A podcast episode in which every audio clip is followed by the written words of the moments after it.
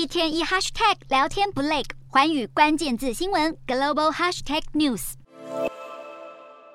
公债殖利率曲线倒挂，象征经济衰退。惨的是，美国二年期和十年期的美债殖利率曲线倒挂程度是四十年来最严重，三年期公债殖利率和十年期公债殖利率的利差也呈现倒挂，恐怕加深经济衰退的忧虑。不过，有专家分析，历史上最近九次直利率倒挂后出现标普五百指数当年和次年的平均报酬率表现意外的好。因此，尽管殖利率倒挂是经济陷入衰退的警示，但股市所受到的影响，至少短期内不会像市场认为的那么糟糕。只是长期来看，摩根士丹利、美国银行以及德意志银行等华尔街三大机构都预测，明年美股标普百指数最多可能下跌超过百分之二十，而美股触底之后会在明年底期间回升，但过程将激烈震荡，投资人必须留意。